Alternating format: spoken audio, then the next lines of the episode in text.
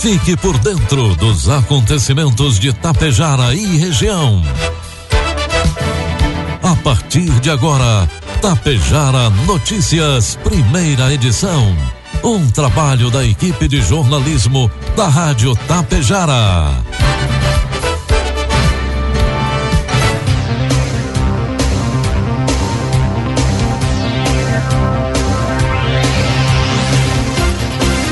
Dia, pontualmente sete horas da manhã.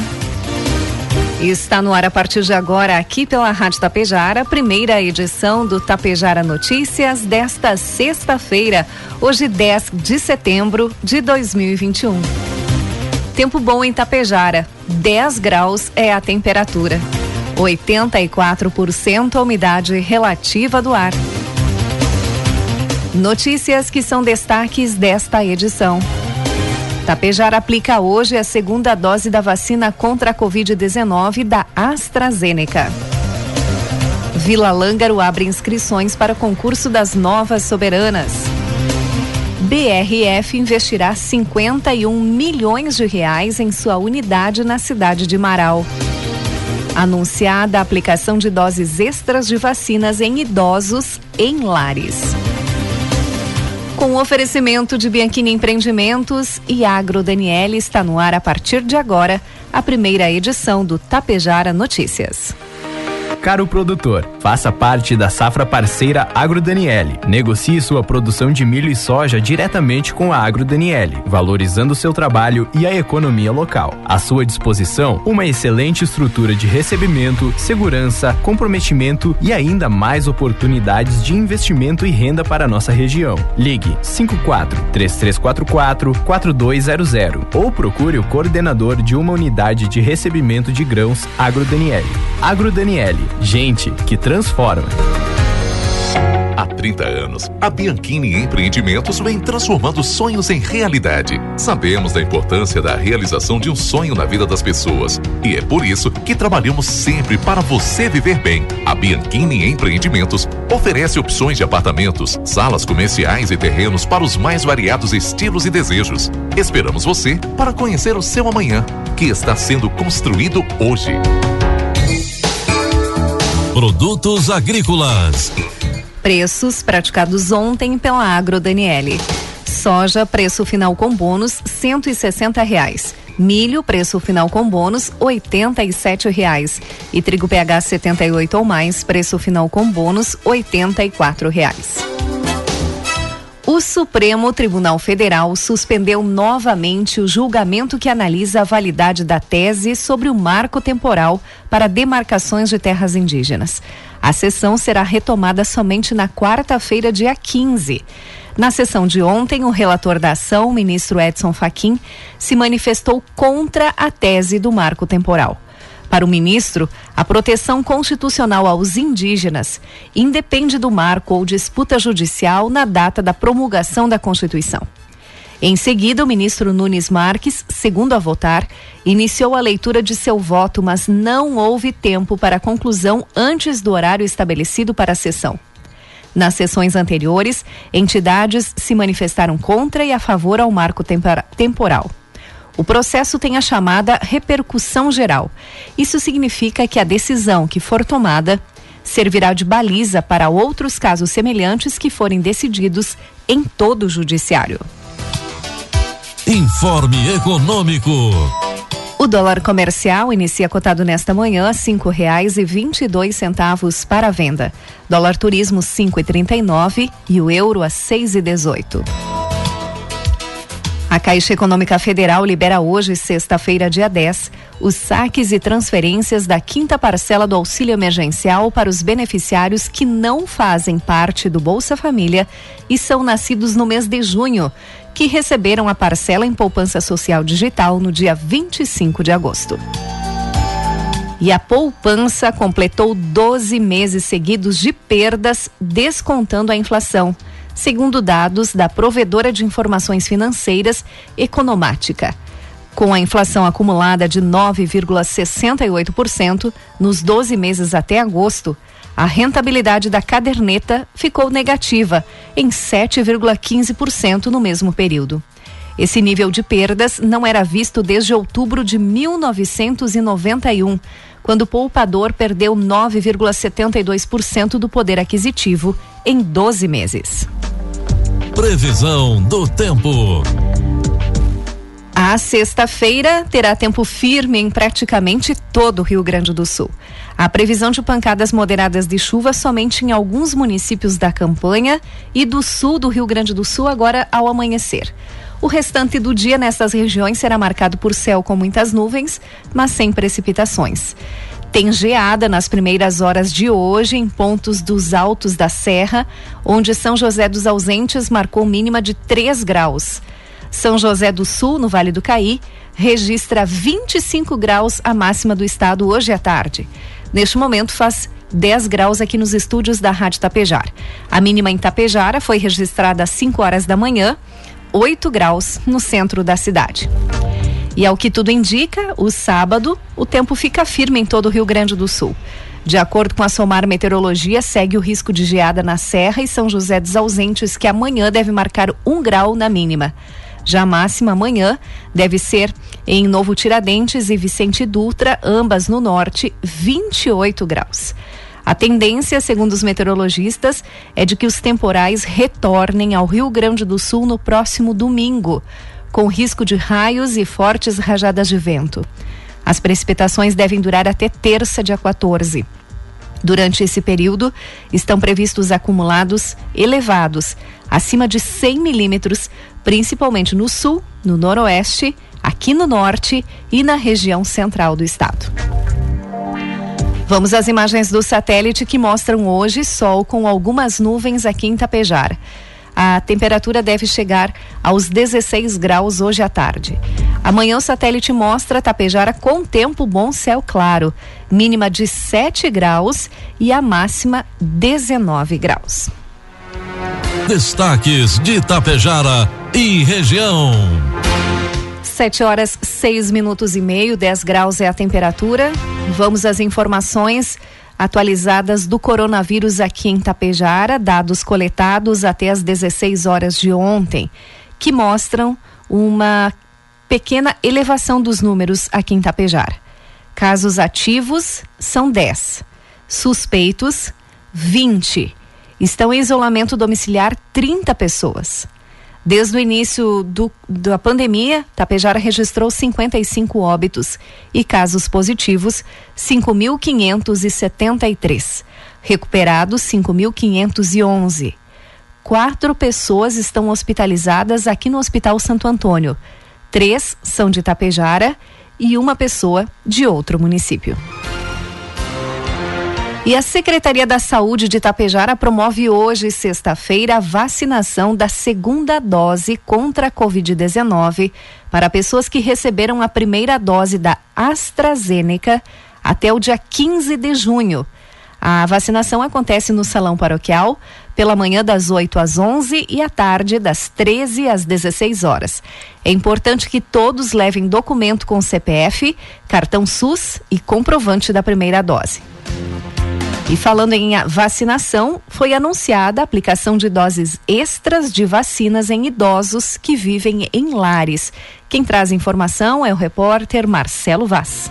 Foi anunciado nesta quinta-feira no estande da Secretaria da Saúde na Expo Inter, no Parque de Exposições Assis Brasil em Esteio, o início da chamada dose de reforço contra a Covid-19 para os moradores de instituições de longa permanência para idosos, para pessoas maiores de 60 anos em todo o estado. A titular da pasta, Arita Bergman, destacou que os municípios poderão iniciar, a partir de agora, a aplicação neste público específico. Então, o estado do Rio Grande do Sul, através negociação com os municípios anuncia a vacinação da dose de reforço, chamada também de terceira dose, para idosos institucionalizados nas chamadas ILPIs.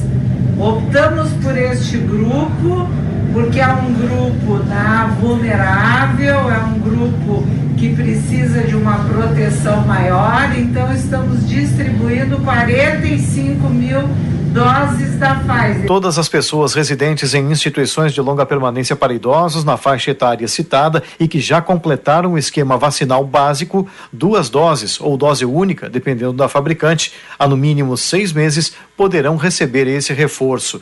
A dose extra para os idosos foi recomendada pelo Ministério da Saúde para que ocorra na segunda quinzena de setembro. Agência Rádio Web, de Porto Alegre, Marcelo Vaz. E pela quarta semana consecutiva, o governo do estado decidiu pela manutenção do atual quadro do sistema 3As, sem emissão de avisos ou alertas. A divulgação foi feita após reunião do gabinete de crise na manhã de ontem, com base no monitoramento de indicadores e recomendações feitos pelo GT Saúde. Entre os principais dados considerados positivos estão a queda no número de internados suspeitos ou confirmados com Covid-19 em leitos clínicos e de UTI. Até o início da manhã de ontem, eram 674 internados em leitos clínicos no estado, o menor número desde o dia 12 de junho de 2020 e 567 pacientes confirmados ou com suspeita da Covid em leitos de UTI, o menor desde o dia 1 de julho do ano passado. A Secretaria de Educação e Cultura do município de Vila Lângaro abriu as inscrições para o concurso das soberanas que representarão aquele município no período 2021 a 2023. As inscrições estão abertas e seguem até o dia 30 de setembro na Secretaria de Educação ou no Centro Administrativo de Vila Lângaro.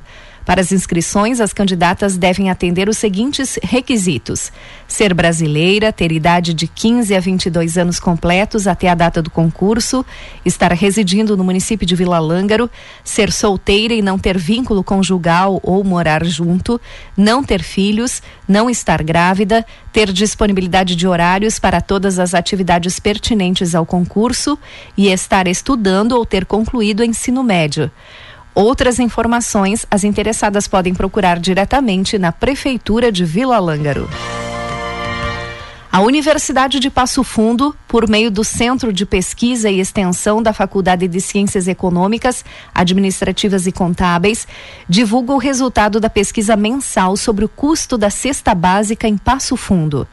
No mês de agosto, foi registrada uma alta de 2,95% nos preços dos produtos que compõem a cesta básica das famílias passofundenses, se comparado com os valores do mês de julho. De acordo com o estudo, para a aquisição da cesta composta por produtos dos grupos de alimentação, higiene pessoal e limpeza doméstica, foram necessários em agosto R$ 1.193,58, enquanto em julho o custo foi de R$ 1.228,75, o que representa uma alta de R$ 35,17 por cesta. A pesquisa observou que os itens que obtiveram maior alta nos preços foram sal, creme dental e sabonete, com um aumento de 26,53%, 25,85% e 25,42%, respectivamente. Por outro lado, os produtos com maior queda foram lâmina de barbear, feijão e shampoo, com preços reduzidos entre 34,64% e 9,47%. Em comparação com o mesmo período do ano passado, foi registrado um aumento no valor da cesta básica de R$ 221,51, o equivalente a 21,99%. 7 horas 13 minutos e meio. A BRF, uma das maiores companhias de alimentos do mundo, está investindo 51 milhões de reais em sua unidade localizada na cidade de Marau, aqui na nossa região. O valor integra o aporte de 171 milhões de reais já anunciados pela companhia para o Rio Grande do Sul no início de agosto. Os recursos têm como finalidade a modernização da planta e a ampliação da produção de salsichas. Os 171 milhões de reais destinados ao Rio Grande do Sul, como um todo, serão direcionados para a modernização e ampliação das unidades produtivas da BRF em Marau, Serafina Correia, no norte do estado, e em Lajeado, no Vale do Taquari, além de uma nova fábrica de rações na cidade de Gaurama. A unidade de rações de Arroio do Meio, também no Vale do Taquari, igualmente contará com aportes para modernização da fábrica. O investimento será realizado majoritariamente neste ano 2021. E um fato inusitado foi registrado na tarde de ontem em Passo Fundo. Um veículo acabou deslizando para dentro do lago localizado na área do Passo Fundo Shopping. O Jeep Renegade, placas padrão Mercosul, pertence a uma pessoa que foi àquele estabelecimento comercial. Entretanto, conforme informações, por falta do acionamento do freio de mão, o veículo acabou rodando por alguns metros, parando apenas dentro do lago. No momento, o Jeep Renegade estava vazio e ninguém ficou ferido. 7 horas 15 minutos. Em nota divulgada no final da tarde de ontem, a Polícia Rodoviária Federal informou que não há mais rodovias bloqueadas por caminhoneiros aqui no Rio Grande do Sul. Segundo a instituição, o último trecho liberado foi o quilômetro 136 da BR-386 em Sarandi, aqui no Norte Gaúcho, local em que os manifestantes permitiam o trânsito livre para todos os veículos a cada 20 minutos. Além desse trecho, a polícia já, já tinha intervido em outros 14 pontos espalhados em 13 municípios gaúchos, entre eles aqui na nossa região, Mato Castelhano e na BR 285 da 300 no quilômetro 285 da BR 302 em Passo Fundo. Conforme a corporação, em todos es, todas essas estradas, caminhoneiros estavam sendo forçados a parar e participar da mobilização, mas os já, agentes já conseguiram liberar os condutores que queriam seguir viagem. Já o quilômetro 415 da BR-153 em Cachoeira do Sul, na região central, chegou a ser bloqueado. Após negociação, no entanto, os policiais rodoviários também conseguiram desobstruir o trânsito naquela rodovia. Na malha rodoviária estadual, houve ontem concentração de um grupo de motoristas no acostamento da RS 239 em Taquara, próximo do entroncamento com a RS 115. No entanto, conforme a assessoria do Comando Rodoviário da Brigada Militar, não há bloqueios na via, assim como nas demais estradas estaduais. O Ministério da Infraestrutura do Governo Federal informou por volta das 15 horas de ontem que o número de bloqueios reduziu cerca de 35% em relação à atualização anterior, que indicava já uma redução de 10%. A pasta, através do Twitter, também destacou que o número de estados com manifestações diminuiu para 13. A orientação do Ministério e da própria Presidência da República é de que as rodovias sejam liberadas o mais rápido possível. E a Polícia Civil instaurou um inquérito para investigar a morte de uma mulher na madrugada de ontem em Erechim, aqui na nossa região. Ela deu entrada no hospital de caridade com ferimentos pelo corpo e o namorado disse que a encontrou caída no banheiro do apartamento em que eles estavam.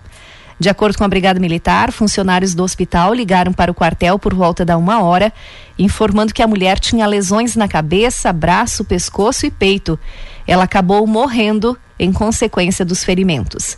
A delegada titular da Delegacia da Mulher diz que o namorado prestou depoimento na delegacia. No registro policial consta que durante a madrugada ele acordou e percebeu que a namorada não estava na cama. Depois ouviu um barulho. Ele a procurou pelo apartamento até a chegada ao banheiro e a viu desacordada. Em seguida, acionou o corpo de bombeiros, que foi o responsável pelos primeiros socorros e encaminhado ao hospital. Apesar disso, a polícia apura contradições no depoimento. No registro, ele teria relatado aos policiais militares que ela estava, ele estava com a vítima no quarto, um pouco no quarto, ora na sala. A delegada afirma que não descarta a hipótese que pode ter acontecido. O corpo da vítima foi encaminhado para o Instituto Médico Legal. Agora 7 horas 18 minutos. 10 graus é a temperatura. Encerramos por aqui a primeira edição do Tapejara Notícias. Outras informações você acompanha durante a programação da Rádio Tapejara. Às 12 horas e 30 minutos tem a segunda edição. A todos um bom dia e uma ótima sexta-feira. Caro produtor, faça parte da safra parceira Agro Daniele. Negocie sua produção de milho e soja diretamente com a Agro Daniele, valorizando seu trabalho e a economia local. À sua disposição, uma excelente estrutura de recebimento, segurança, comprometimento e ainda mais oportunidades de investimento e renda para a nossa região. Ligue 54 3344 4200 ou procure o coordenador de uma unidade de recebimento de grãos Agro Daniele. Agro Daniele Gente que transforma. Bianchini Empreendimentos apresenta Edifício Fratelli. Localizado em área nobre da cidade, perto de tudo que você precisa, com excelente área de lazer e espaços cuidadosamente projetados para despertar as mais belas emoções. Apartamentos de dois e três dormitórios, com ambientes amplos e integrados Salas comerciais térreas, pensadas em valorizar o seu negócio. Permita-se experimentar um novo estilo de vida. Permita-se conhecer o Edifício Fratelli. Tapejara Notícias, primeira edição. Uma realização do Departamento de Jornalismo da Rádio Tapejara.